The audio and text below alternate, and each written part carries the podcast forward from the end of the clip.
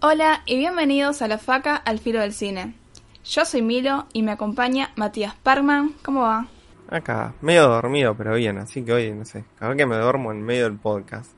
Igual esto es editado, así que nunca se van a enterar. También está Dere. ¿Cómo estás, Dere? ¿Estás dormido vos? Hola, no, acá bien. De hecho, todo lo contrario dormido, estoy despierto y con muchas ganas de, de hablar del tema de hoy. Buenísimo. También tenemos a Bache. ¿Qué onda? Hola, ¿cómo están? Eh, este cambio climático me va a matar, me va a matar, indudablemente. No, no. Eh, es que- Así que, bueno, acá, vivo por un rato. Sabes que a mí también, eh, perdón que meta esto, pero es pertinente porque a vos dices, "Uy, qué raro que se te escucha, es porque tengo alergia todo el día. Desde que empezó el verano no para cambiar el clima. Me voy a dormir con 30 grados, me despierto con 10, chao. Todo lleno de moco. Aguanten, por favor, horita y media. Solo eso. Y hoy tenemos a una invitada especial de lujo, que es una gran youtuber sobre pelis de terror. Creo que ya con decir eso, los que más o menos ubican al, al podcast la van a sacar. Es Carlita, ¿cómo va? ¿Todo bien? Todo bien acá, muy contenta haciendo mi debut podcasteril. Vamos. Un honor que el debut sea en nuestra cancha, la verdad. Tremendo. Qué honor, fuera de joda. Sí, un honor para mí. Ah, no. Como ver, de- debutar a Riquelme como está en Argentino Junior. Igual Riquelme debutó en Boca, pero, pero está bien, está bien. ¿No debutó en Argentino Junior? ¿Qué de Argentina No, se retiró en Argentina. Y, e hizo inferiores ahí, pero debutó con Boquita. Oh, Bueno, bueno. está bien, se entiende el concepto. menos mal que no es de fútbol el podcast. Youtuber es destrozado en vivo por el picante. Igual fue un honor ser comparada con Riquelme. Sí, perdón, la Red Club, pero son todo lo mismo. Maradona. Maradona era. claro, ahí puede ser. Es lo mismo. Un challenge de, de no nombrar a, Maria- a Maradona en nuestros capítulos. No sé si, si se enteraron, pero. No, Murió el Pelusa. El Pelusa No, falleció. no me la conté. Dios, Es- basta, chicos. Es una cosa de loco. Yo creo que ahora lo tienen que decir en todos los capítulos. Es verdad. Sí. Los oyentes sí. lo esperamos. Claro, que el día que no nombramos a Maradona, no sé qué vamos a hacer. El tema de hoy, tenemos que hablar de eso. Más o menos está cantado ya el tema como con Agus de Lúcuma que, que está ligado a la música. Carlita es sinónimo de cine de terror. Me parece un honor igual eso. Así que, Dere, ¿vos querés hablar? Ah, No digo que no sí está tan cantado el tema. Si querés lo presento.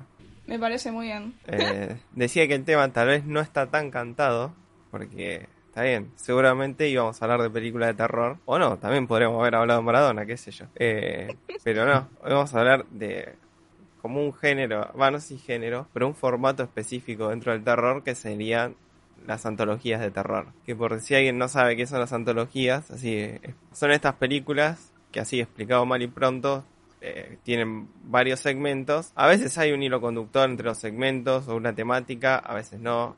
A veces hay una historia o un narrador que cuenta estas películas, a veces no. La verdad que no sé si hay una convención. Pero la cosa es que está bueno porque a veces tienen distintos directores y son como ver cuatro cortos de terror en, en una misma película. Y de ahí han salido grandes joyas del cine. Tal vez una de las más conocidas sea Tales from the Crypt, que después se popularizó por esa serie, creo que era de HBO, si no me equivoco. Capaz que me equivoco como la de Argentino Junior, pero estoy muy seguro que era de HBO, que tenía el esqueleto este. Pero bueno, si no me sigo equivocando, era un- una película inglesa, ¿no?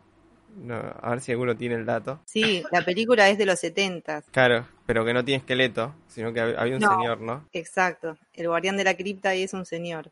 Claro, no es tan interesante la verdad, pero está buena. Tiene grandes segmentos para mí. Es una de mis antologías favoritas. Sí, es muy buena. Mi problema con las antologías es que se me mezclan todas. Era la que tiene... Ah, esta es la que tiene esa...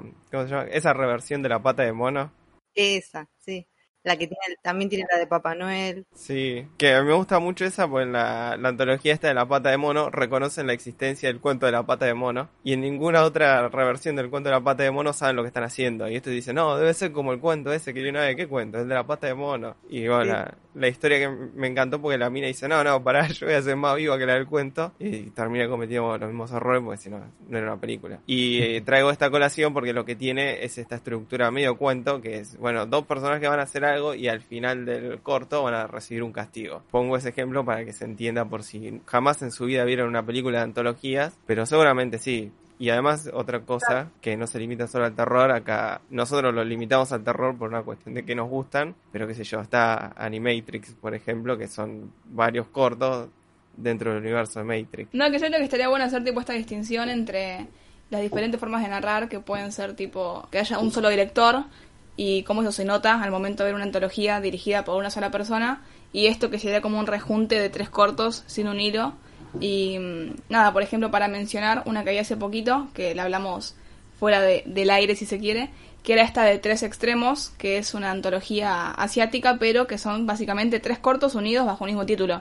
Y eso es muy diferente a las pelis de las que vamos a hablar hoy, que, que si no me equivoco son las tres eh, unidas por un, un narrador o un hilo que, que cohesiona las historias. Así que hay como ciertas diferencias dentro de, de este subgénero. Lo que yo iba a decir es que, como dice Parkman, que en- no es solo, no solo aplica al terror, pero sin embargo creo que es el género que más, que más antologías tiene, porque de terror podemos contar, no sé, muchísimas, pero de otros géneros, no sé. Está bien el ejemplo que diste, pero ¿cuántas más? No sé si son tan, tan Sí, comunes. se la se las llama coral al de cuando no es de terror, digamos. Pero hay tantas. Más Hay varias. o sea, está mucho es la típica eh, New York, New York, ponele creo que se llama. No, I Love You New York, pues, algo así. Que nada, son 70 directores haciendo un cortito cada uno sobre Nueva York. Da, Y- dejate romper los huevos. Tanto. Claro, y hay, de eso, de todas las ciudades del mundo, más o menos tenés eso. Siete días en La Habana, eh, París Jetem, eh, hay uno de Amsterdam, no sé, hay muchos. Y si no, no sé, como sí, cosas más puntuales, este como el de tres eh, minutos más viejo, ponele que ese está muy bueno, pues son altos directores. Pero en general, sí, no, me parece que antología como concepto es muy del género.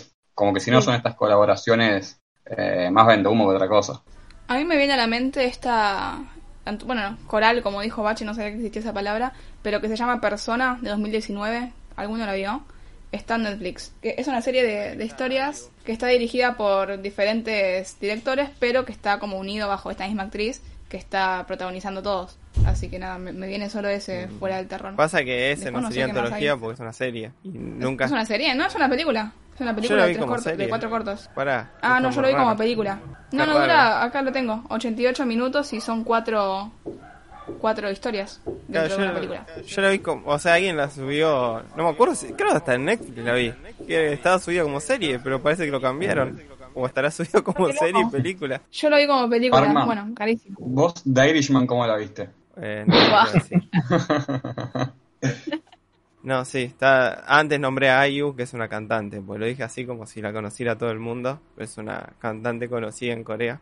Ah, muchas gracias. Y es, es muy loco eso que dijo Milo, perdón, el- la desviación, porque la mina hace, hace todo como música muy relajante y tranquila. No, no es un idol, por las dudas. Y, Ah, bueno.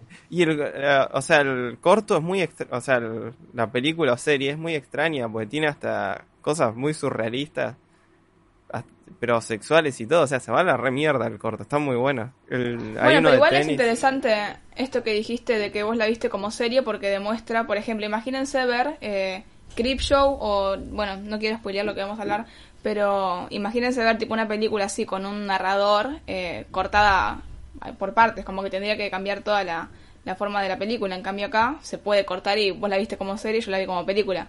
Entonces está esa diferencia también a la forma de, al, momento de narrar.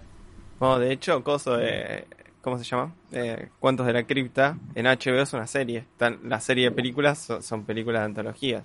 Y había otra más. Ah, y, eh, pero ponele, si vos agarrás, eh, qué sé yo, escalofríos, o le temes a la oscuridad, los pones tres capítulos en una película y podrías hacer una de antología, tranquilamente. Pero tiene eso, de, de historias cortas con formato medio cuento, para compararlo con otro formato y que se entienda. Sí, si agarras los expedientes secretos X y, y, eh, amontonás tres capítulos, hace lo mismo. Bueno, pero entonces podríamos, pero podríamos hacer la pregunta de si la antología tiene que tener un narrador eh, para hacer la antología o si unís cortos y ya tenés una antología. Entonces, como que ahí se complica un toque. Para mí lo que más funciona, tal vez las mejores, y no es tanto así de, del recurso, sino de, de quién lo hace, es eh, un presentador y que vaya tirando los cortos. Que justamente la- las que vimos para hoy son así. No, la tercera, que para mí es la mejor, no es un presentador y va tirando los cortos. Es verdad. No me acuerdo. Bueno, ya, después hablaremos. Bien, bien. Bueno, pero para mí eso es lo que mejor funciona. Pero por ejemplo, la que vio Milo, la que vio Milo no tiene presentador, son los tres cortos así pegaditos y es una antología. Mm, VHS tampoco tiene un narrador, sino que son dos tipos que van encontrando VHS. No me acuerdo si eran dos. Sí, eran dos. No me va mucho la, cuando hay una ficción por fuera de las historias que une las historias. No me, no me va mucho. En dos de las que vimos para hoy hay una ficción que une las historias. Sí, pero es más como un presentador que rompe la cuarta pared para mí. No, solo en la segunda. Si no, no sé qué viste, Mm. Darío. Se equivocó de película. Tiene la otra puerta, señor. Yo, yo y el padrino. ¿Ustedes? The Irishman. La, la serie de Ayu. No, tienen razón. Pero bueno, esa es la parte que menos me gustó, justamente. Yo coincido, ¿ah? No, yo no, porque para mí depende mucho de cómo lo... O sea, para mí todo depende de la ejecución. No creo que haya uno que sea mejor o peor. Porque si el narrador, por ejemplo, tiene onda, como el de Cuentos de la Cripta, eh, Sí. para mí rinde. Pero, no, pará. Pero yo estoy diciendo que el de cuento de la cripta es el mejor caso. Sí, pero si fuese malo el narrador, estaríamos diciendo, no, porque es una poronga esto. Claro, y yo estoy diciendo que es más difícil de que falle. No, no, no. Sí, No. también. O sea, de última es un tipo hablando y listo. Como que si la historia es mala, es malísimo. Pero si es un tipo hablando y no te produce nada, ya fue, es un tipo hablando. Claro. Creo yo. ¿Vos qué opinás, Carlita? Yo opino que por lo general la historia que envuelve las otras suele ser como mínima, digamos, como que está ahí para unir todo, salvo en casos como la que vimos para hoy, la, la más nueva, que me parece que pasa algo raro, que, que es que como que la historia que envuelve todas termina tomando el protagonismo y siendo hasta más importante que, que las otras. Sí, es raro porque es, es mejor que, el, que en sí los cortos. Claro, pero Es por eso en ese caso me parece que la historia que une es genial. O sea, Claro. Le gana toda la vida a la de Cuentos de la Cripta de los años 70, que hay un tipo con una capucha sentado hablando. ¿Sabes que me puse a pensar y no me acuerdo si en esta antología de, de Twilight Zone o La Dimensión Desconocida eh, había narrador? La vi hace poco, pero no me acuerdo. Sé que eran tipo como cuatro historias, pero no me acuerdo si había un narrador. Mm, eh, habiendo visto la serie, calculo que sí, porque la serie tiene un narrador. Puede ser. No sé, pero me acuerdo que estaban buenas, pero hasta ahí. Tenía lo suyo como- también. Como una voz en off, ¿no? Sí, sí. Casi siempre Sí. tiene la voz en off. Me acuerdo, al final me parece que te cuenta qué pasó. Sí, sí. En la nueva está cosa. Jordan Peele, ¿no es? Sí, sí, es una serie. Pero cre- está la película, está la serie. Hay como tres, cuatro series. No, sí. En la película no, pero está digo Steven la nueva versión, la de Jordan Peele. Ah, sí, sí, es una ah, serie. sí, una serie. ¿Te imaginas que no sabía lo que era? No, no, pero pensé que no sabías que estaba la película. Ah, no, sí, sí, la vi, la vi. Y me pareció como Milo, como que me gustó, pero No, no, a lo que iba no era para corregirte o explicarte, sino que eso, como que tiene muchas versiones, la dimensión desconocida, y hay unas que están muy buenas, otras son muy malas, no sé. Muy inconsistente todo. ¿Saben cómo es? Acá tengo un datazo. ¿Saben cómo se llama en España la dimensión desconocida? no. Me lo acabo de spoilear, pero sí, contale. Al filo de la realidad. No, bueno. Sí, le robé el los nombre. límites, ¿eh? Que yo vi que era en los límites de la realidad. No, estás completamente equivocada. Eh, Estoy viendo la foto acá, el póster, boludo. ¿Qué es esto? ¿El límite del cine, Milo? ¿Qué te parece? claro. Yo le robé el nombre a ellos. ¿Me vas a decir a mí? La peli que habíamos traído para, para arrancar esto era Creepshow, de 1982, dirigida por George Romero. Creo que la vimos todos a esa, es como un clásico. Es así. Sí, sí. ¿Vos la viste, Carlita? No, no, no la vio. Ah, Sí, vi la 1 y la 2. Yo también. no vi la 2. ¿Está buena? ¿O decaen? Sí, hay mucha gente que hasta- la prefiere. ¿En serio? Sí, yo no. Yo tengo algo para decir, ¿eh? Uy. Con respecto a eso. Es que la 2 cambia mucho el target, porque son es como una historia más como para adolescentes y todos los personajes eh, son pibes así de, no sé, de 20 años, ponele. Hmm. A diferencia de esta que el- son todo, toda gente, no sé, de 40 años, ponele. Ah, no, pará, pará. Vi la 2, me parece. ¿Es la No. que está el indio de madera? Sí, ¿Y la es maja? Ah, me gustó más la 2 entonces. Sí, soy de ese grupo de gente. Y no creo que dice Bache, porque en la 1, como dice Milo, está la historia esta de- del indio, que con un matrimonio viejo que tenía un negocio, y después está la, hay otra que un tipo está pidiendo que lo lleven en, el, en, la, en la ruta, y es un tipo grande. Sí, la del medio, que para mí es la mejor, que es de una balsa, que tiene todo una, un aire a Viernes Buenísima. 13, que ahí sí son adolescentes y están ahí, quedan atrapados en una balsa. en Sí, de- pero... Mm, Ay, no sé. Ahora me estás haciendo dudar. No, la, Pero- última historia empieza con una mina teniendo relaciones en un hotel, algo así. Que después se va y es la que choca al tipo. O la que no lo para. Sí, sí. Esa historia no me gusta. Mi favorita es la de la balsa. Sí, la mía también. No sé, una impresión me dio eso. Es genial. Aparte con nada, hacen alta peli. Acá cómo sería, tipo la basura del riachuelo te viene a buscar. Tal cual. Bueno, vamos con Creepshow. Dale. Nadie decía nada. Para, yo estoy pensando, además de Romero, hay otra persona famosa involucrada en esto, ¿no? Tipo guion o, o algo así. Sí, pues. Stephen King. Ahí va, ahí va, ahí va. Y El hijo de puta de Stephen King. Eh, eh, Sí. qué hincha independiente como vos, payaso, que lo guardea. Es verdad, toma mate. Aguante, vamos, Stephen. Levante rojo, No, papá, es insoportable. Es insoportable. Mm, Yo Bueno, te- sí. no, no tengo opinión formada al respecto. No, yo iba a decir que sí, que la dirige George Romero y la escribe Stephen King.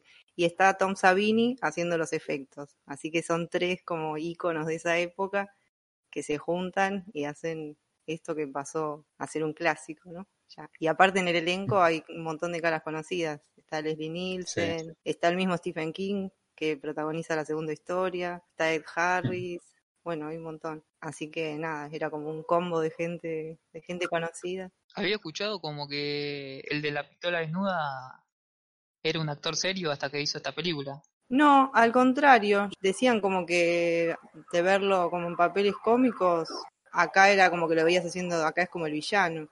Y yo vi un documental de esta de Creepshow que decían que, que el chabón Leslie Nielsen andaba por todos lados con una máquina que hacía ruidos de, de tirarse pedos y que andaba molestando a todos con eso, o sea que el chabón era re infumable. Igual sí, es re choqueante verlo ahí siendo un asesino. Sí. Sí. Y encima Creo que, que su le primer... gusta, que le gusta verlo. Vaya, yo creo que vos la que decís es dos del piloto, que es la primera que, que empieza a hacer el boludeo, ¿o no? Puede ser, no sé. Me parece que sí, ¿eh?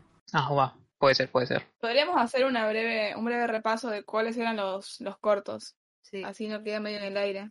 Dale. ¿Algunos se acuerdan más o menos? Yo me acuerdo de Stephen King. Yo tengo serie- anotadas palabras claves de cada uno. Uh, ¿qué, qué nivel? ¿Qué nivel de Mira. producción? El primero es Día del Padre. El segundo es Meteoro Verde. El tercero es Leslie Nielsen ve ahogados. El cuatro es Monos en la caja. Y el cinco es Cucarachas. El primero no me lo acuerdo. ¿Cuál era? Es el del que- Día del Padre que, o sea, es un tipo al que lo mató la hija, que es una vieja medio gaga, en un Día del Padre y la tipa vuelve a la casa donde lo mató el Día del Padre y a la vez se juntaron como toda la familia ahí a cenar. Pará. Y que el- lo- Carlita, ¿lo querés explicar vos? Porque pará. No, no, lo, lo está contando bien, lo, que lo estaba contando bien. Dale, dale, Bueno, dale. bueno, resulta que el, el muerto, en este aniversario de su muerte, eh, cobra vida y quiere comer una torta, Ah, me básicamente. acordé que, que está esta escena épica que está bailando el de The Truman Show. Es, ¿Ese cómo se llama? El Harry, ¿no? Ed Harris, Sí. sí. Ay, qué hombre. Sí, me acuerdo de esa escena. Sí, sí, es buenísima. Yo creo que la vi en español. Y en un momento, cuando aparece el muerto, decía: ¿Dónde está mi tarta? Ya no, no la pude tomar como película de terror porque estábamos talladísimos. No podíamos mirar la, la pantalla porque era el ¿Dónde está mi tarta? Sí, igual en inglés dice la misma boludez. Claro, pero en el, el- viste que a veces el doblaje de- Sí, sí. sale gracioso, pero no intencionalmente. No, estábamos estalladísimos. Él quería la torta porque la mina cuando lo mató le estaban, le estaban preparando la torta. Y como le, Sí. le hinchó tanto a la hija, la terminó matando. Creo que esta película como que intenta como formar el- una escena eh, pero como si fuese el cómic, ¿puede ser? Sí, es esta. Cuando empiezan y cuando terminan Bien, las bien. historias queda como dibujadito y pasa de viñeta. Sería el narrador, ¿no? Claro, eso es lo que va, eso hace cambiar de historia a historia. Sí. Pero Creepshow era un cómic o no? Esa es eh, una duda que siempre tuve y nunca googleé.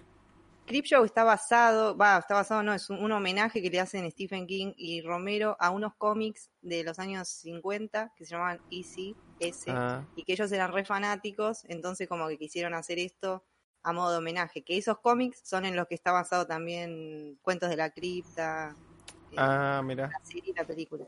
Entonces hicieron esto tipo homenaje, pero el guion lo escribió Stephen King, no es que agarraron las historias de los cómics. Ah, mira. Ah, Claro. entonces todo, todas estas cuentos de la cripta y todos esos salen del mismo lugar. Sí, Sí, pues se nota cierta similitud con cuentos de la cripta. si buscas las imágenes de los cómics, va, no sé, capaz hasta están para leer tienen ahora online, pero sí son así, de- con ese estilo.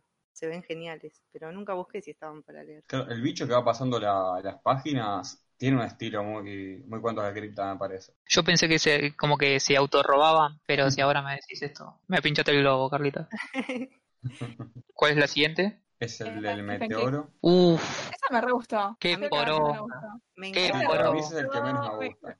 No, a mí me está encanta. buenísimo. A El mí final es re oscuro. Eh, Tenemos a este campesino que está representado por Stephen King y tiene como ahí su, su patio gigante, sus hectáreas, y cae un meteorito y la cosa es que, que nada, está como un líquido medio radioactivo y el tipo no tiene mejor idea que, que ver qué onda que hay ahí adentro, lo toca todo y creo que lo come, ¿no? O sea, se lo manda, se lo manda ahí Sí. y Y pero, ¿qué haces? Si te queda un meteorito. Claro, se toca la boca, toda la cara, no sé, rarísimo. Y después de un tiempo le empieza a crecer como mucho pasto, así en la mano, en la cara, y después se termina convirtiendo en todo un ente amorfo de, de puro pasto. Pero nada, lo conté así nomás y en el medio para mí está buenísimo. Toda esa transición de hombre a hombre pasto está, está buenísima. No sé de qué se quejan. no y en el medio, Está bueno los flashbacks. Está, va, los flashbacks no, las cosas que se imagina él, como que él se imagina que va a vender el meteorito y dice, ah, sos un genio, trajiste un meteorito, qué, qué valioso. Después lo rompe y se imagina que dice, no, lo rompiste, ahora no vale nada, no te puedo pagar nada por este meteorito está partido al medio. Y eso me pareció gracioso. Sí, aparte Stephen Está King bueno. ahí se actúa todo. sí, en el medio hay que soportar la cara de Stephen King, ahí como Sí. o sea, poniéndose de visco, Me Muy- muy crack, ¿eh? La verdad que un tipo muy inteligente. Pero esta historia no está muy parecida con la de Body Bags, la de los, la de los pelos del tío Cosa, básicamente, que la vamos a hablar después. Mm, Pero no es parecida. Tipo así medio alienígena, fuera de la Tierra. Qué vuelta rara que tiene. Yo lo que tengo de... lo que a mí me parece es que hay- no había otro cuento de Stephen King que era parecido. O una película que es muy parecida a esta. Mira, yo no vi la original de los chicos de maíz, pero capaz que se, se transformaban en maíz y los chicos. No, Tenía un buen plan. Yo vi el padrino y al final eh, Michael se convierte en el padrino. Así que No, no. a mí me suena que había un capítulo de escalofríos, que era como parecido, pero no sé. Sí, capaz que algunos se acordaba, pero me suena que hay una película más larga de... Creo que era de Tommy Knockers. Espera, ya googleo. Investigación Igual- en vivo. Creo que ese está basado en algo de Stephen King, ese. No me acuerdo. Es de- no, es de Stephen King. Creo que era de esas miniseries que sacaba tipo eh, It o la, bueno, la de Resplandor. Y más o menos lo mismo, porque ahí era como que se drogaba con el, con el meteorito este y ahí se drogan con otra cosa, creo, por la sinopsis. Y viene del espacio, eh, de Tommy Knockers. Una novela, pero también una película de televisión. Ah, mira, no la conocía. Y, eh, o sea, es conocida porque son de esas miniseries horribles que sacaba Stephen King. Que, bueno, que, que a todo el mundo le gusta It, pero la verdad no sé si es tan buena como dice todo el mundo. Pero también está El Resplandor, que dicen que es malísima. Y había otra más, que son de estas medio que ven por consumo irónico. Pero bueno, Mm. sí, se ve que es más o menos la misma historia, pero una más larga y la otra más corta. Sí, pero acá decía eh, que estaba basado en algo que él ya tenía hecho. Ah. Era la única que no Ah. escribió original para eso. Pero como es algo que también hizo él, Claro, sí. Mm. se puede autorrobar. Y después, la Después, ¿cuál tercera historia es la de Leslie Nielsen, que, que es tremenda. Eso, ya da miedo verlo a Leslie Nielsen, que es como el abuelo jodón haciendo de malo, es tremendo, es muy fuerte. Sí. Es medio el corazón del actor, puede ser. Eh, Poco. A ver, expandí. No, nada, esto de el crimen que lo viene a buscar, de, la manera más literal que pueda. puede ser, Sí, para mí hay una historia de la que vamos a hablar más adelante en otra película que, que va más por ese lado. Porque no sé si es, porque no sé si hay un, un sentimiento de culpa en Leslie Nielsen. Y No. tal vez es una metáfora. Ojo, ¿eh? De De, De la culpa. La Claro, culpa que pero lo... para, sí. pero para vos es un personaje con culpa el de Leslie Nielsen. Y si vamos a las metáforas, sí. Si no, no. Si no, son zombies. Existen los zombies. ¿Para vos existen los zombies o no? No, pero pa- el personaje para mí de tampoco no, tiene culpa. Bueno, hay que pensar un poco. No es todo tan Pero simple. Bache, No, estoy totalmente en contra del bache. Gracias, Eso lo pueden decir en todos los podcasts. Sí. Se podría llamar así el podcast directamente. Diego y estar en contra de Bache. Los comentarios. Le ponemos cambiar el nombre a, a la caja de comentarios y ponerle estoy totalmente de acuerdo en desacuerdo con el bache.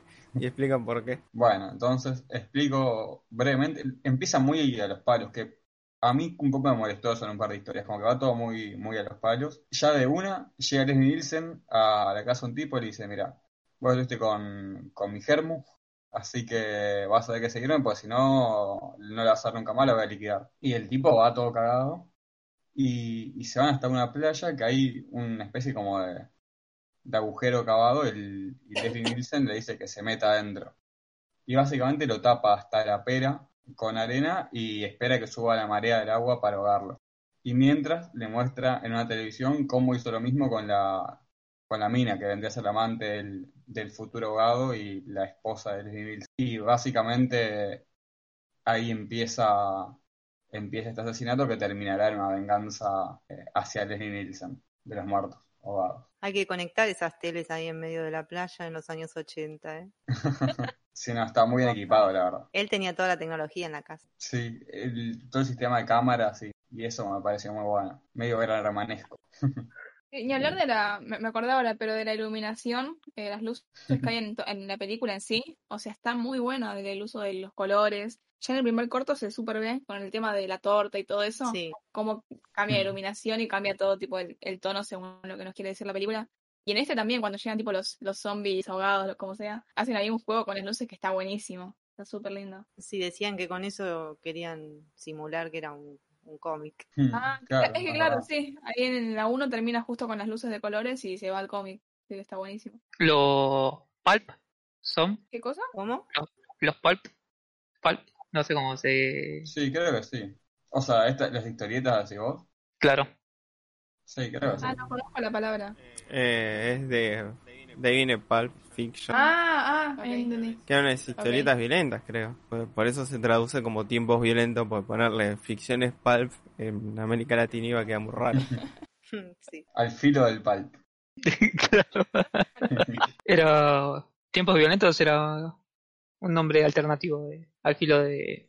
etcétera. Para nada Tarantino y el cine y podcast. Claro. Bueno, de esta de Leslie eh, aprendí cosas en el, en el documental que decían que, que no podían enterrar a los tipos ahí en la orilla, así que los tuvieron que enterrar en la mitad de la playa y construir una máquina que les tire agua como si fueran las olas y que después la producción se volvía loco porque tenía que ser una playa desierta y cuando se movían con las cámaras y todo andaban quedando las, las pisadas en la arena obviamente y tenían que andar limpiando y acomodando todo todo el tiempo.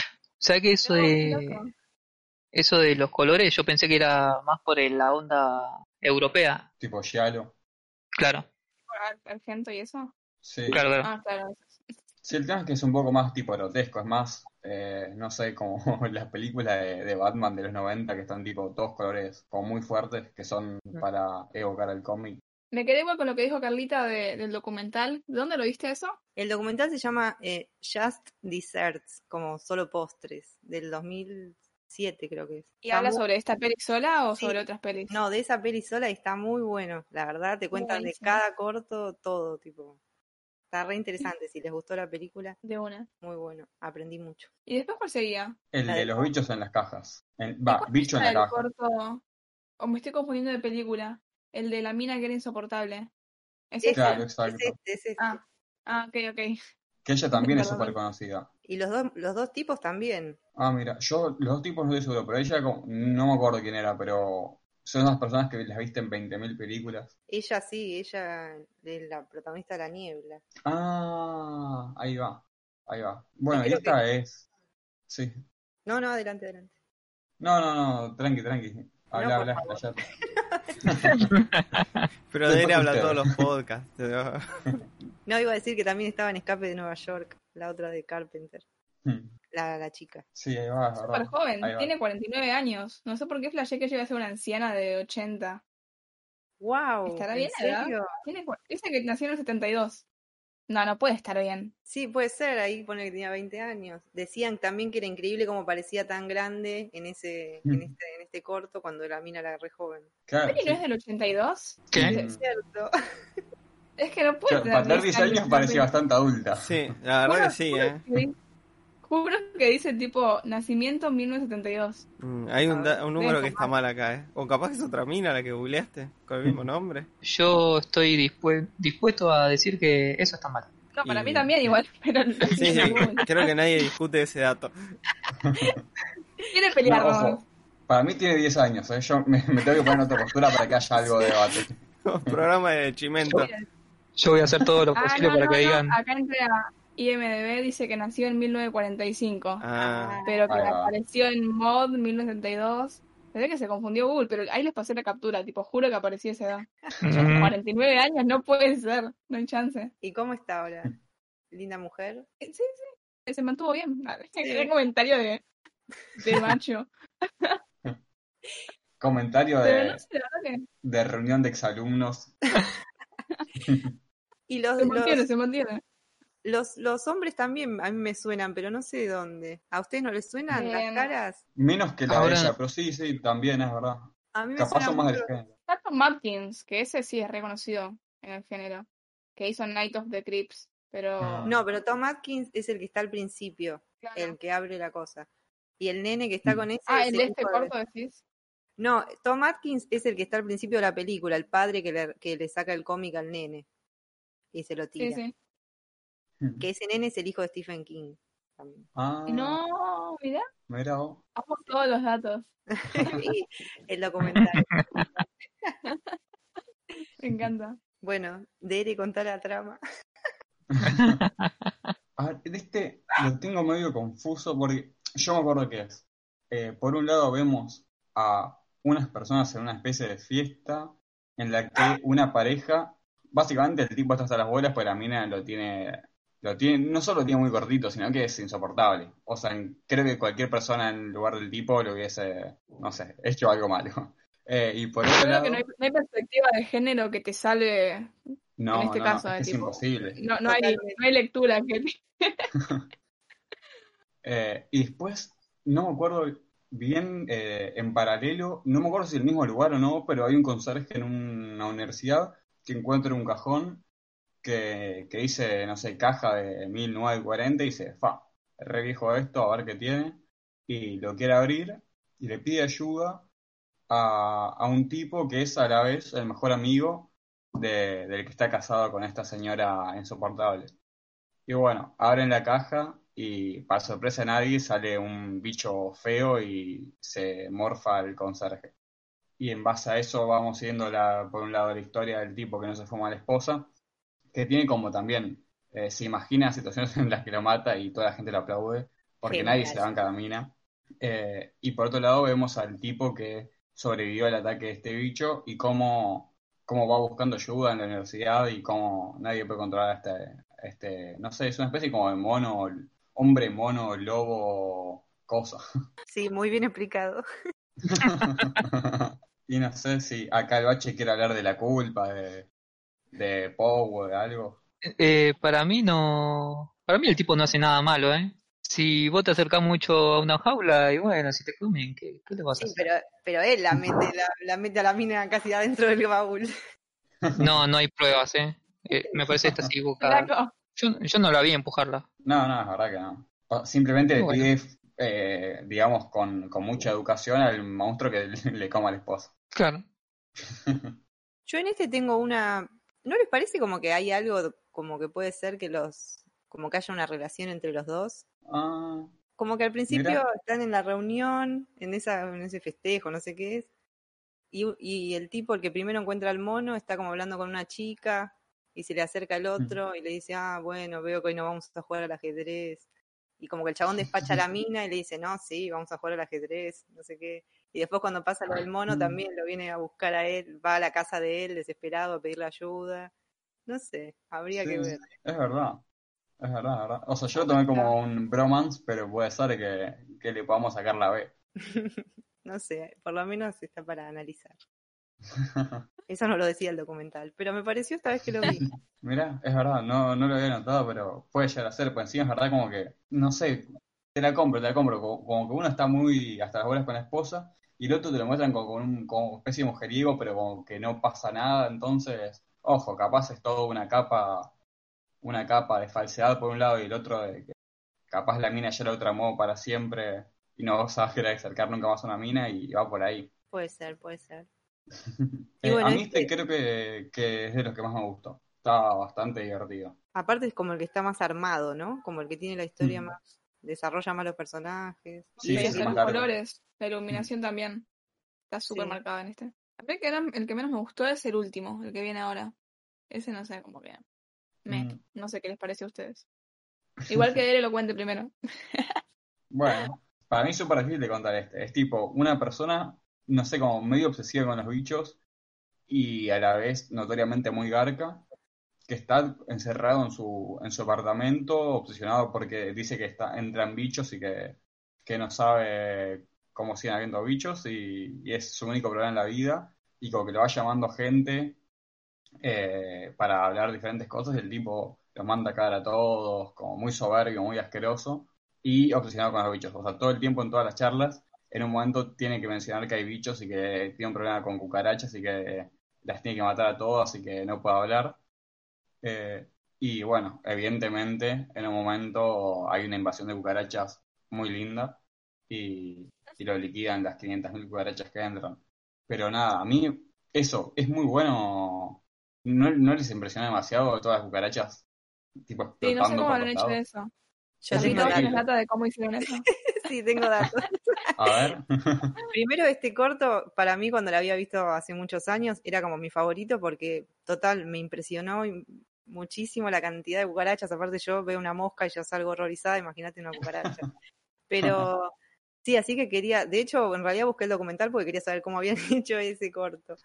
Y, no, dice que trajeron, creo que eran 18.000, una cosa así, eh, cucarachas No. de otro lado y que ahí donde estaban filmando tenían como un tipo un tráiler especial solo para las cucarachas y el, el señor especialista, que era como el que las manipulaba, y dice que el primer día que iban a grabar les habían dicho que en las, en las en los, en los finales de los decorados pongan vaselina para que cuando las soltaban, eh, como que no se escapen, digamos, lleguen hasta ahí, hasta arriba y caigan. Y nada, dice que el primer día la soltaron y, y nada, no respetaron nada, pasaron y se fueron por todos, por todos lados. Y dicen que todo el tiempo estaba todo lleno de cucarachas por todos lados Ay, Dios. y que igualmente cuando la soltaban dicen que toda la gente los- como que quedaban los mínimos de producción porque todos se iban lo la más que mierda. sí Ponele, Romero dijo que él jamás estuvo en contacto con, con una cucaracha y, y nada dicen que la leyenda cuenta que que cuando terminó el rodaje un, varias gente se quiso llevar tipo un recuerdito de- del set. Y, y dicen que después cuando tiempo después en la casa tipo abrían no sé viste que las cucarachas se meten en cualquier lado. Y de lo que sea que se habían llevado les encontraron una, encontraron una cucaracha como que estaba todo lleno que este- mandaron a fumigar todo pero no que era imposible porque nada se salieron para todos lados pero sí eran todas reales o sea, ¿Sería posible hacer una película así hoy en día, teniendo en cuenta el tema de los derechos animales y todo eso? Bueno, no Yo creo- los derechos animales, pero... Yo creo que ya no se puede usar, ni siquiera uno me parece. Por eso ahora hay tan- todas las películas con bichos en CGI. Sí, Claro. me parece que no se puede. ¿eh? Sí, pensaba lo mismo. Y menos esa cantidad, porque encima ahí, viste, matan un montón. Claro. Sí. Sí, sí. Sí, es que creo que ya matar ni, ni en pedo. Ay, esa escena que está haciéndose como un postrecito, no sé qué, en la procesadora. Sí. y está comiéndolo y abre y ve todas las cucarachas adentro. Ah, no, para mí, ese es verdad, te compro que, que es el mejor corto. A mí, o sea, es increíble que haya cucarachas en tantos lugares al mismo tiempo, me parece fascin- fascinante. Y el final, espectacular. Tremendo, sí. Y eso sí puede Y ser una metáfora. Sí, porque el tipo sí, era, sea, al final el tipo estaba lleno de, de bichos por dentro de la basura que era. Dios. Sí, sí. Ah, y después, para, ahora que, va, no sé, quieren seguir hablando de este, pues después me di cuenta que hay una, un final de, de, digamos, como el hilo que va llevando todos los cuentos de este nene que, que le tiran la historieta a la basura y vamos leyendo esa historieta. Pero al final hay una vuelta con el nene ese. Claro, con el viejo. Sí, contalo, contalo. Bueno, el nene le empieza a hacer, eh, le hace un muñeco Hugo el viejo y lo empieza a clavar a, a pinchazo. Listo. No sé si hay mucho, mucho análisis para hacer. Y uno de los camioneros que agarra el cómic eh, de la basura es Sabini, Tom Sabini, el que hace los efectos especiales. Ah, mira, no sabía. Y nada, me encanta el final. Me encanta que el nene sea el que le hace vudú al padre. Me parece genial. Que encima ese muñeco, como ya te había mostrado en un momento pasando de página, entre cuento y cuento, había aparecido tipo la publicidad de compre su muñeco vudú. Claro. Sí, es cierto. Bueno, un peliculón. Igual esta idea así como de rebeldía, así medio infantil, eh, está también en la 2, ¿no? Si no me equivoco. Como que está esto de, no leas estos cómics de mierda, tipo, tenés que estudiar, qué sé yo. Y los pibitos queriendo leer esto, y como volviéndole después a los adultos. O me estoy acordando mal la 2. La 2 eh, no es con animación. Sí. Sí, también tiene como esto de ir y venir entre el cómic y coso, y la película. Punto para mi, a, mi favor, digamos, ¿no? Porque. ¿No? Lo que la Sí, uno digo, creo que es toda una animación en la 2. Claro, De un nene, de un nene que... ay, anda no. en bici. Sí, que le Sí. hacían bullying, ¿no? Era. Me parece Sí, que sí. que Este, y me acordé cuando estaba viendo una que vamos a hablar después, que arranca igual, con el pibito repartiendo diario. Ah, es verdad, sí, la, la más nueva. Pero esta idea de que como el, que el cómic de terror es el aliado de, del pibito al que tiene algún problema con alguien, no sé, en la uno es el viejo, en las dos son los, bu- los bullies, y como que el cómic ahí viene como este escape, esta salida para distraerse. Porque Que es aparentemente... justamente súper ambiguo porque, uy, no que porque aparentemente en, en, en otras épocas, como que a los que les gustaba el terror eran medios como los discriminados, tipo los bulineados, entonces como que se refugiaban en el, en el terror. Como debería ser, ¿no? No, Hay que hacerle bullying. Sí, al bullying. bullying a nadie. Bardialo. Como decía el Diego, bardialo, tenele bronca, pero bullying.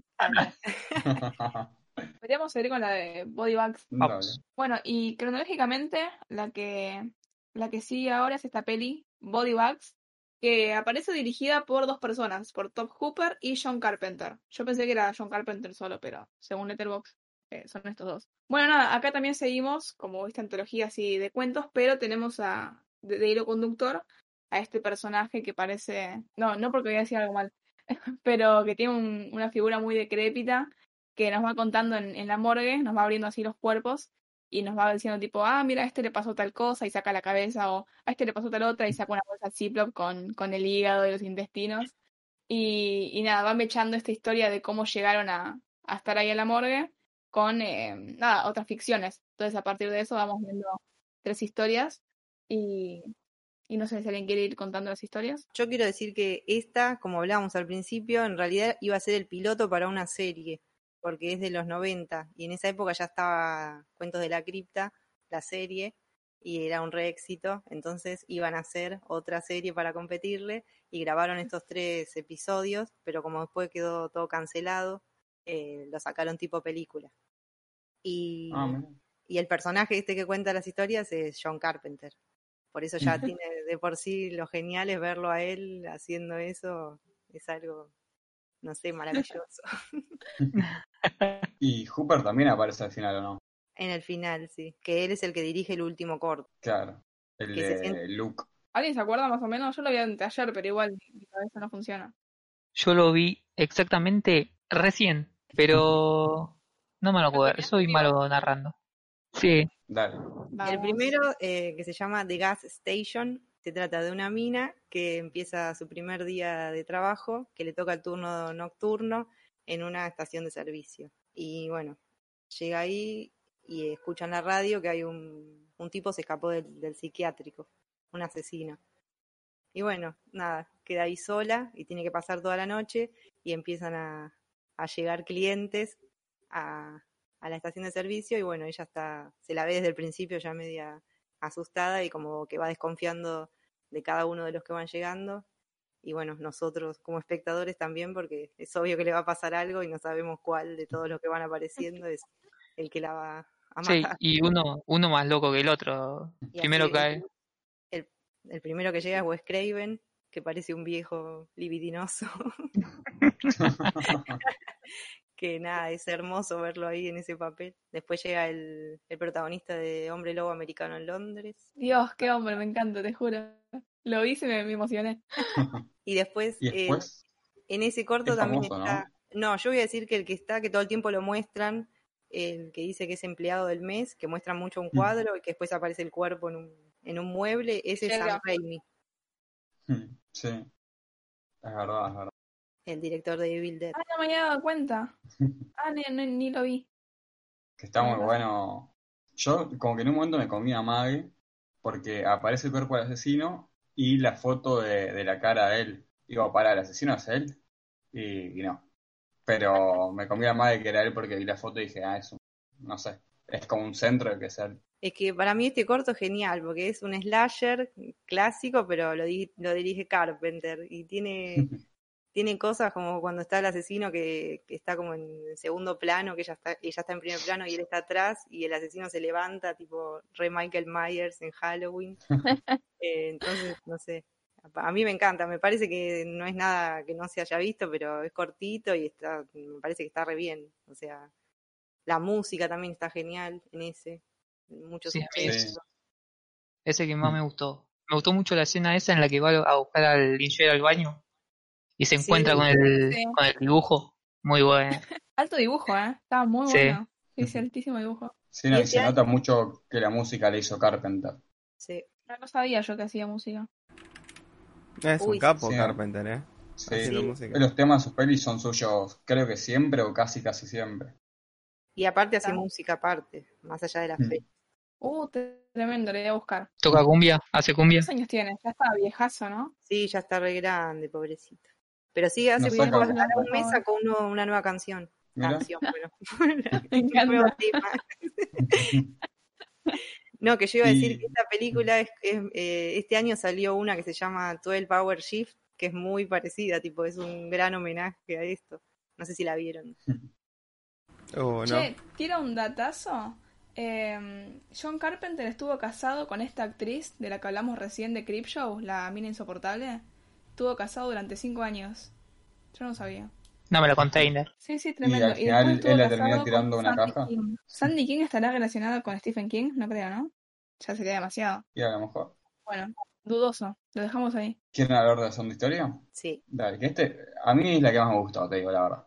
Esa, qué bueno. Por lo general la gente dice que es la, la peor. A mí me encanta, es re divertida. Es muy ¿Cuál es la divertida. de peluca? Sí, Sí, Es, sí, eh, sí, mi favorita. vamos. Wow, bien. Esta es la de, que yo le decía del de Prison Break, que me parece que antes dije cualquiera y lo metí en otra historia, pero es en esta. Eh, que No, es está- esta. es este tipo que se queda pelado y... Bueno, se queda Se está pelado. quedando pelado. Ojo, es el Perdón, miedo. perdón, perdón. Tien- Tiene principios de peladez y, y se, se caga todo. Empieza, es muy bueno como primero se empieza a peinar tipo flequillos, se empieza, viste que la gente que, que bueno, quiere, que quiere tener pelo largo, pero el gran problema es que no tiene pelo, entonces como que queda una cosa medio extraña. Y el tipo entonces eh, se obsesiona mal, va a peluquería, va a, averigua por eh, implante capilar todo, hasta que llega a, a una clínica medio extraña, eh, medio extraña porque ya el doctor eh, es medio personaje y la enfermera ni te cuento. El Eh, doctor que es el fotógrafo de la profecía y, y muchas películas más. ah, mira, no sabía que era él. ¿Y ella es famosa o no? ¿Va famosa, Ella- conocida? Sí, la enfermera es la, ¿eh? la de Blondie. Debbie Harry. Sí. Ah, ahí va. Me recontra y no sé de ¿En dónde? ¿no? ¿Qué me levanto? Esa actriz, eh, por si no sabían, datazo. No, no sabía. Eh, y otro datazo, está en, eh, está en muchas películas under de Nueva York, esas del donde estaba Ah, Jim. Jarmusch de y todos. Sí. Pero antes de Ah, eso, ella actuaba en todas películas, esas, viste que eran medio... Parece el cine neoyorquino que era como de la Nouvelle Vague, pero de Nueva York. claro. que estaba Buscemi y todos esos. Bueno, ella era amiga, estaba en ese circuito y eran todos amigos y hacían cine juntos. Entonces están un montón de cortos experimentales. Sí, mira, tiene un montón de cosas ese tipo. Sí, Sí, bajando acá en Letterboxd. No, sí, es, Wow. es- están un montón de películas 97. y muchas son cortos que nadie veía. Pasa que ella siempre decía, llámenme, llámenme. y, Ay, El Muy bueno. Sí, Chistes y decía, este laburo lo voy, a, conf- lo voy a conseguir de una forma o la otra. Dios. Solo para Eh, entender. bueno. Eh, Poesía te lo hacen en español el chiste. Tenés que acordarte la canción y traducirlo en tu cabeza. Decía. Eh, Parman, no me trates así que tengo un corazón de cristal. yo No, no, no, no. Épico. No, no. Se lleva el- ¿Qué nivel? ¿Cuántos puntos hizo Dere en el grande? Este, 800. ¿Qué puso Dere? Eh, bueno, bueno. eh, entonces, nada.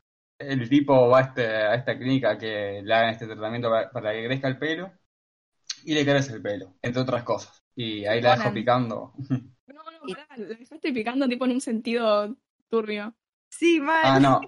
Le- Como que le le crece- crecen cosas que no necesariamente. Eh, uf, ¿cómo salió acá? no hay ninguna canción de Blondie para esto, parece.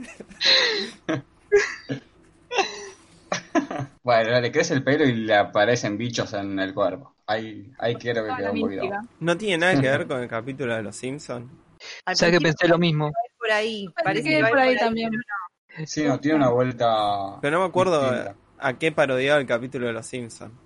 Ahí está el problema. ¿Sabés que, que me parece que hay un como una mezcla entre este cap- este corto y el siguiente?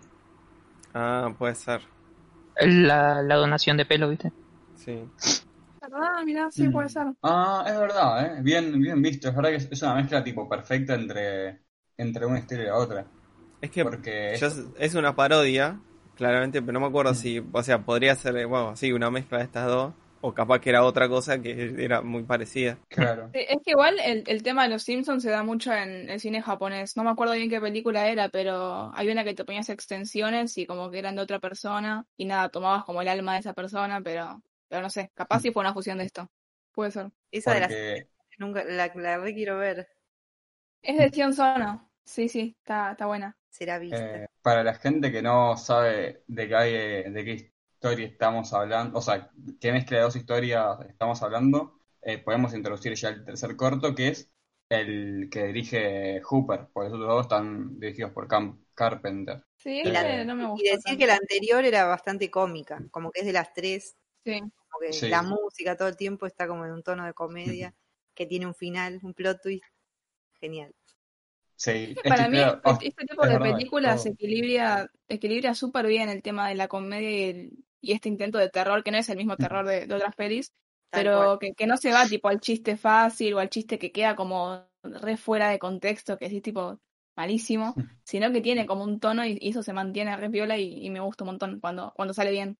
Está muy bueno. Sí, no. Y Carpenter para mí es un tipo muy, muy gracioso. Tiene películas, esta- su primera película, ponele que eh, Star, Blackstar, si no me equivoco, se llama.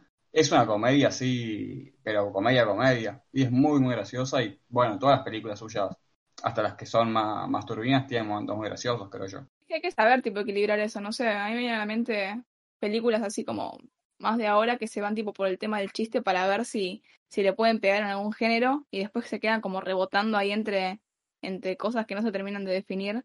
Y, y está bueno poder mechar ahí como un tono cómico, no un chiste, solo un gag, eh, con esta idea de, bueno, en el medio le metemos sangre, bichitos, cosas que salen por la piel y que todo quede como una masa con forma. Así que está muy, muy Claro. bueno. Sí, porque Sí, más sí. allá de que no dé miedo, obviamente, el del, el del pelo, eh, anda a ver esta película antes de tener que hacerte un, tra- un trasplante capilar Sí. o algo así.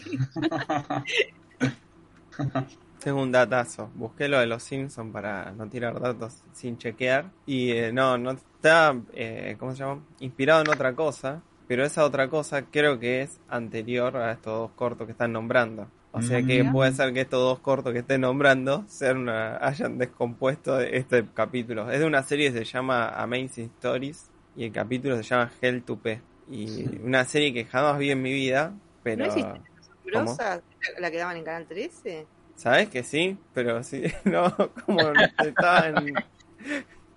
Me pasó la del bache al revés. ¿eh? Sí, sí, la de Steven Spielberg, qué tarado. Ah. Bueno, sí. Re- recapitulo. Una serie que vi durante toda mi niñez como 40 veces. Que me acuerdo que tenía el, el, el capítulo ese que había un tren fantasma. Me daba mucho miedo.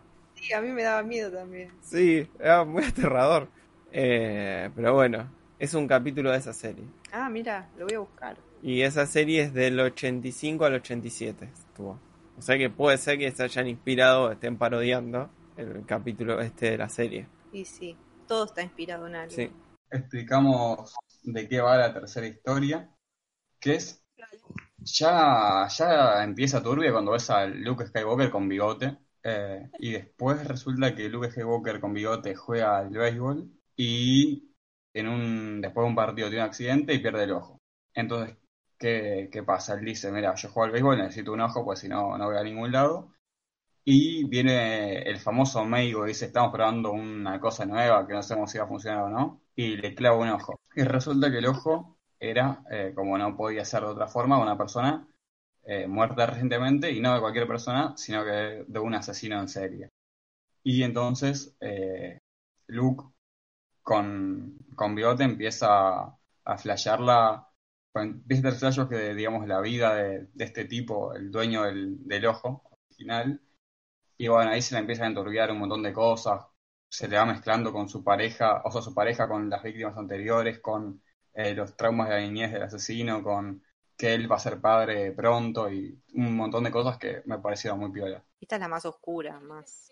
Sí, a Sí. Amityville o estoy flasheando. Porque viste que no sé, en Amityville como que la casa va moldeando al tipo y lo termina de desquiciar. Y nada, acá como que otra influencia externa y a la vez interna también lo termina por desquiciar. Como que se empieza a convertir en alguien que no era él, y etcétera, etcétera. sí, sí, sí, puede ser. Uh, eh, pasó. Hoy es el cumpleaños y- y eh, el tipo este tiene los dos ojos diferentes. Ter- Con el implante termina teniendo los dos ojos de diferente color. ¿El cumpleaños de quién? Se cortó todo. De David Bowie. Ah, mira, mandale saludos. Bueno, no, no, no puedo, para, no puedo, porque falleció. No, tenías que Está contestar con una tirando canción de pared. Bowie. Está tirando ¿Cómo? paredes con el Diego, uy. Claro. Que tenías que contestar con una canción de Bowie. Eh, No, el bache me no pedí contesta porque no. está rebelde, rebelde. Dale.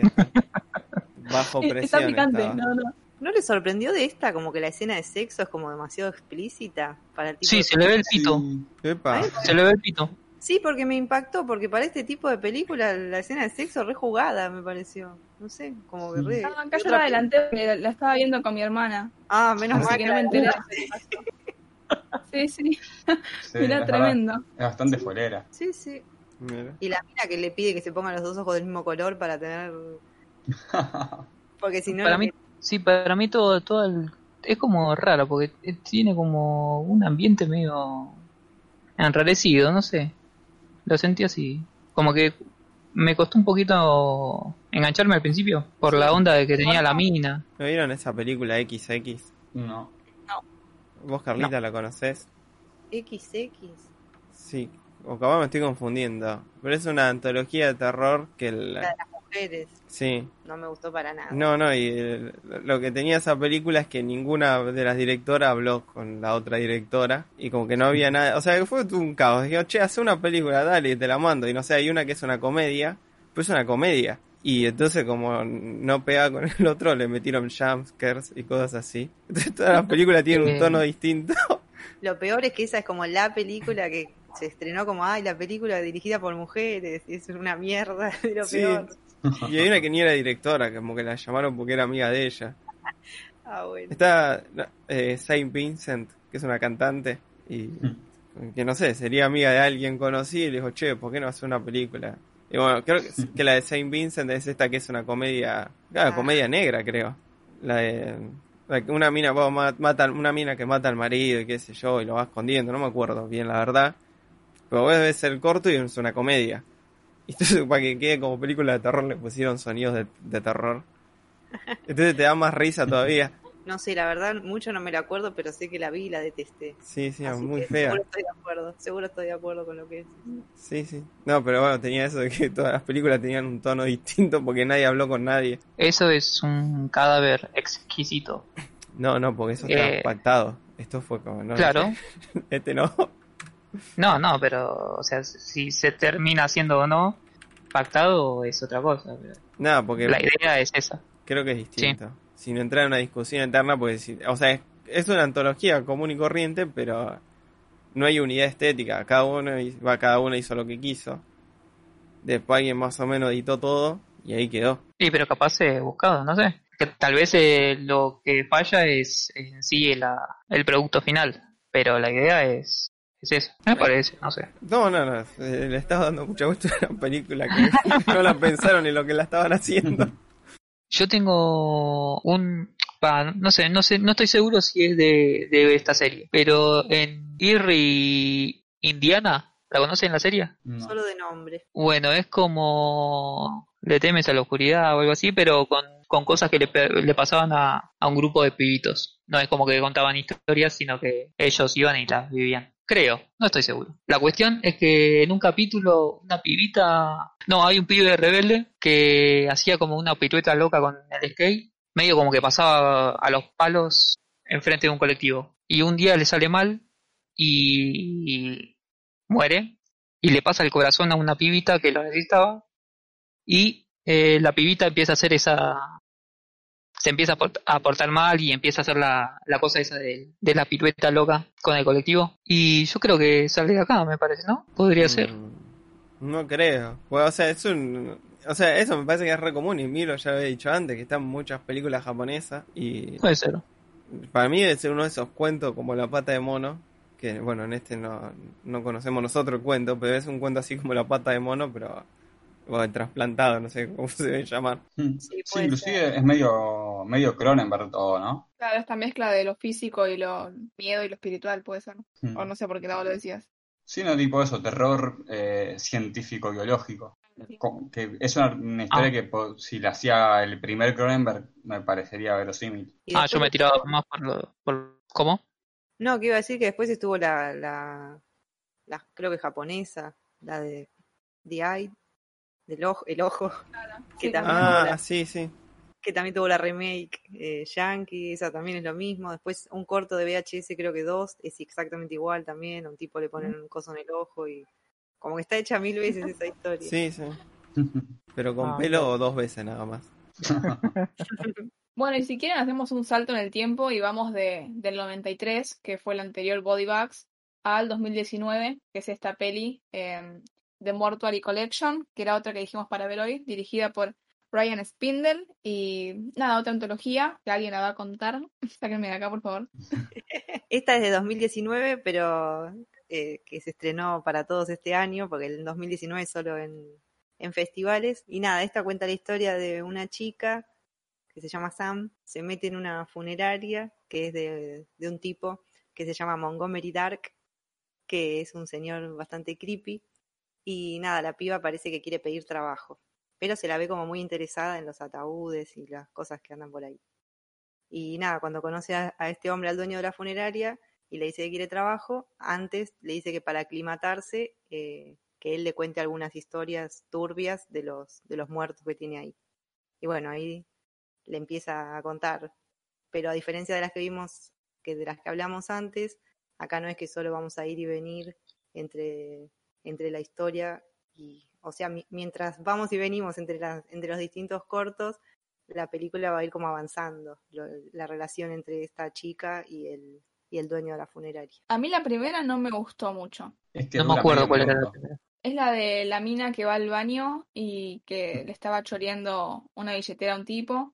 y nada, se mira al espejo y ve como que el espejo es, es de esos que se pueden abrir y los quiere, lo quiere abrir y como que está súper trabado, como que alguien se lo cierra por dentro y después lo abre y hay como medio así Lovecraft, tentáculos, cosas raras y nada, pasan cosas.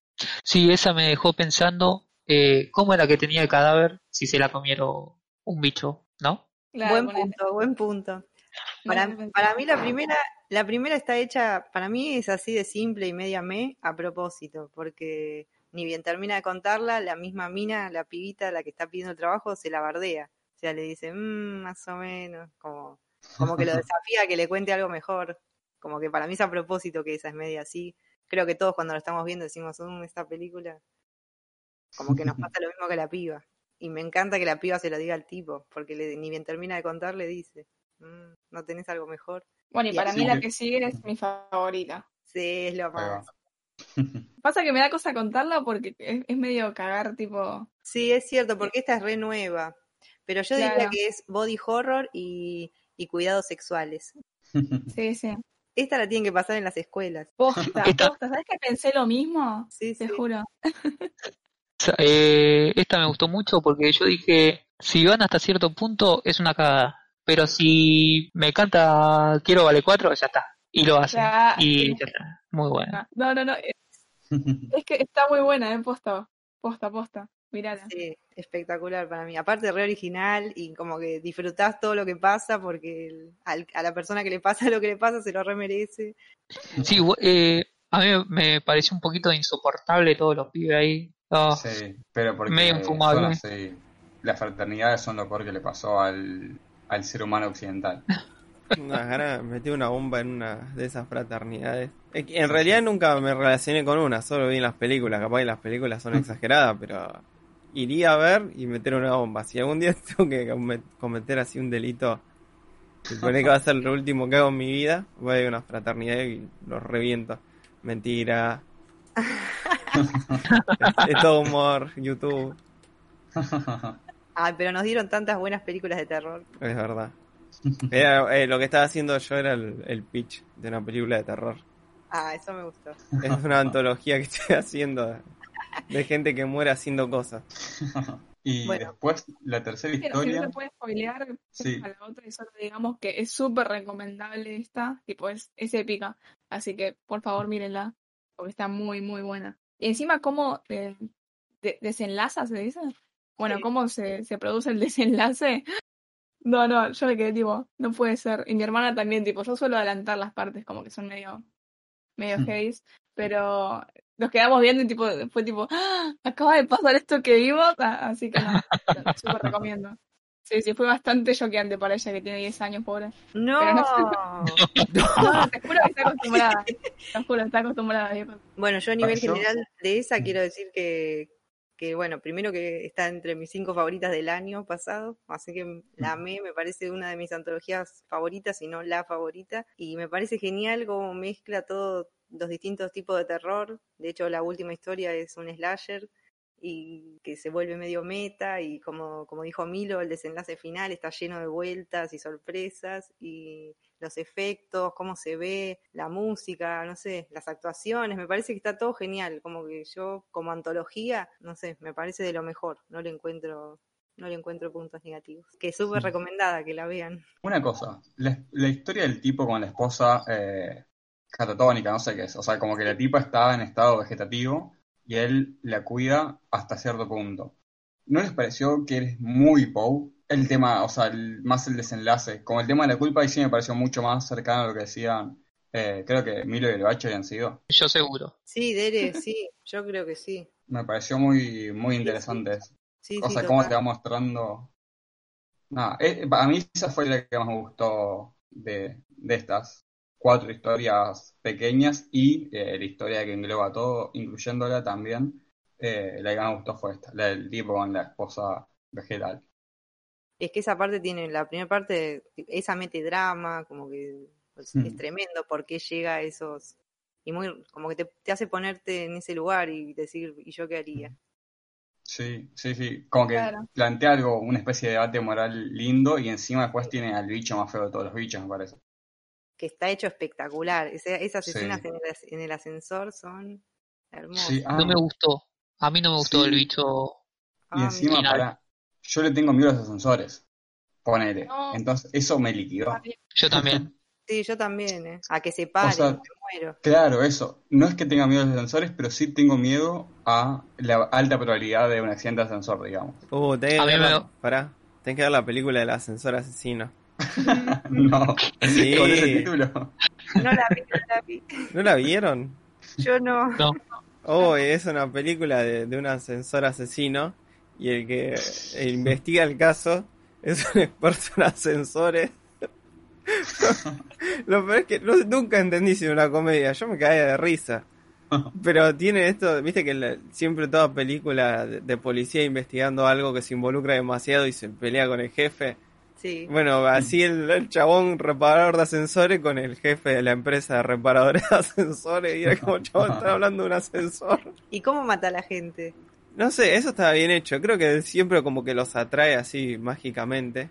O viste que en una, por ejemplo, a un ciego le abre el ascensor y se cae la mierda del ciego y cosas así. Ah, Pero Sí, no, pero me imagino enganchándolos medio a lo Scream es la que, que baja el portón.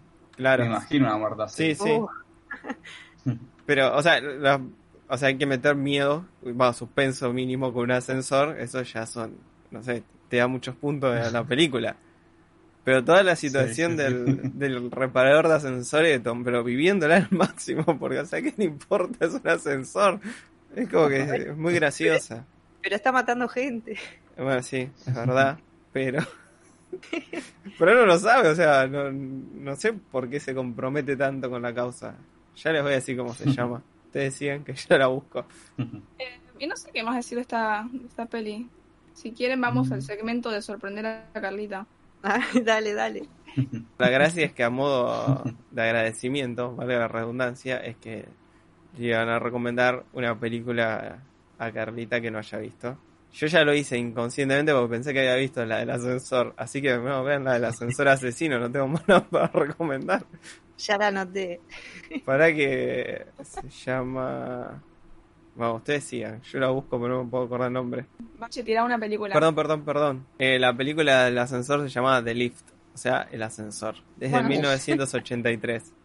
Oh, buenísimo, de los 80. Será vista. Gracias, Parku. No, de nada. La primera película que voy a recomendar se llama Memories, es japonesa, o en inglés eh, Memories, y en español Recuerdos Peligrosos, de 1995. Son tres historias.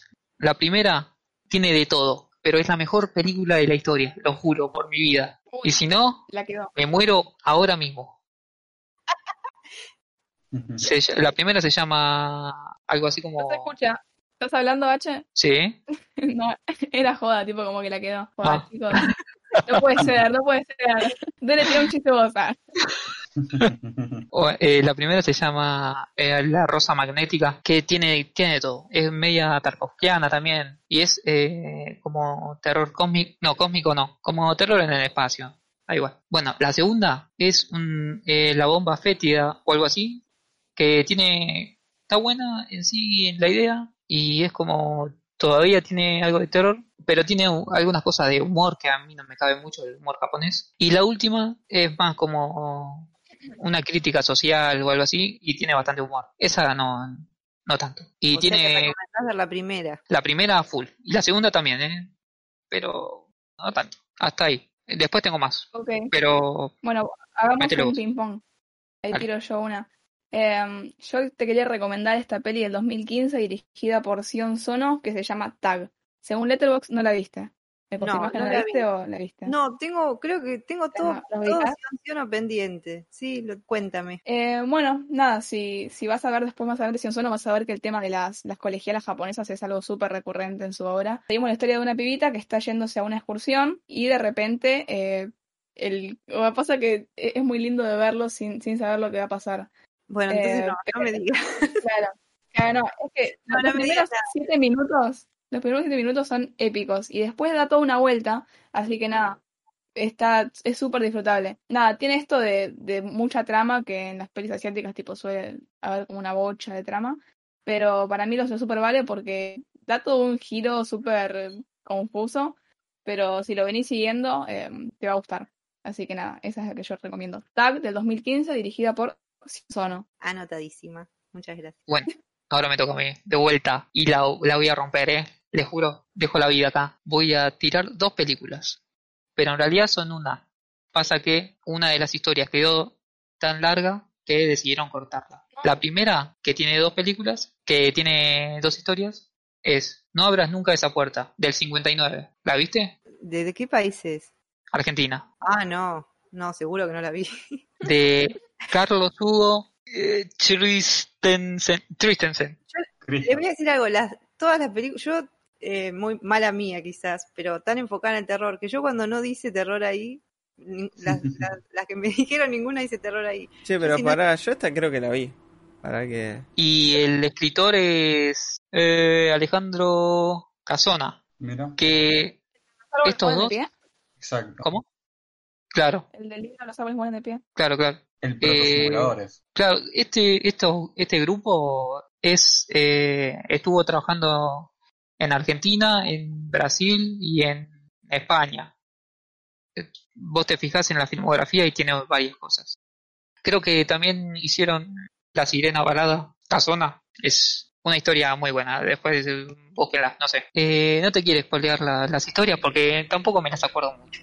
Pará, eh, ¿sabes que esa, la de Christensen, la tenía anotada? Porque la había visto en la facultad, viste, que un profesor le recomendaba muchas películas argentinas y Sí. se nos mostró un pedazo y pintaba muy buena y me había olvidado verla, así que ahora la voy a ver, porque tengo una excusa. Pero sí, me suman las recomendaciones, porque lo que vi estaba muy bueno. Christensen es el mismo de eh, Si muere antes de verdad. Exactamente, esa es la otra película que queda afuera. Ahí va.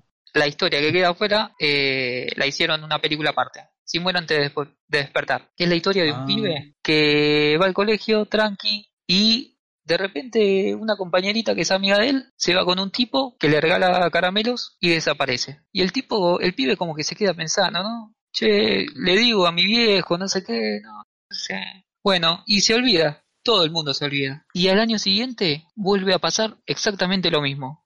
Él es amigo de una pibita y, y este tipo vuelve a aparecer y le empieza a regalar caramelos. Y hasta ahí le cuento, ¿no? Mm, esa terrible. La voy a buscar. Yo le, le puse un 10. Exacto. ¡Wow! Tremendo. Bueno. muy buena. ¿A quién le toca ahora? Yo tengo esta que seguramente no diga horror eh, en la categoría, pero yo creo que si la ves y te vas con un sentido que no esté ligado al horror, eh, te estás mal de la cabeza porque te deja perturbada.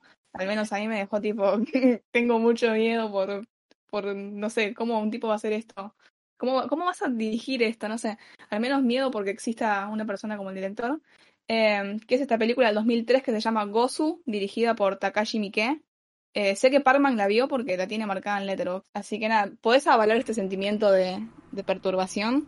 Eh, sí, pero Ok, pará que no me estoy acordando cuál era Gozu. Te digo cómo es esta. Sí. Tenemos a, a, a la Yakuza y hay un viejo que se volvió anciano y senil. Está como que todo el tiempo se quiere mover a las japonesitas y ya dejó de pensar en el clan. Y otro que se está volviendo súper paranoico porque ve cómo va a decaer todo este clan. Y dice tipo, no, no, hay que liquidar al viejo y yo sé que en esta pelea es o él o yo. Y uno en el medio está siguiendo las órdenes de, de este viejo que le dice, no, a este jovencito mandarlo a matar, de hacerlo desaparecer. Y, y nada, como que se mete ahí en un viaje y que lo va a llevar a este paranoico nuevo que quiere matar al viejo. Lo quiere llevar a un lugar para dejarlo ahí eh, encerrado. No sabemos bien qué le va a hacer, pero se lo quiere llevar. La cosa es que en el medio desaparece y este, el que tenía la misión de, de llevarlo ahí, eh, se queda como medio varado en esta ciudad buscándolo al tipo. Pero en esta ciudad está el, que no está loco, no sé, pe- pega en el palo. Es un, un pueblito flasherísimo. Pero van pasando cosas y van pasando muchas cosas súper turbias. Y yo creo que los últimos 20 minutos, escalofríos. Tipo, no sé, no, no, no tengo palabras, es muy, muy flashera y hay una escena de, de parir a algo, que solo voy a decir eso, que, que es muy grotesca. Y, Ah, y que sí, me- ahí está, ahí me acordé, me acordé, me acordé.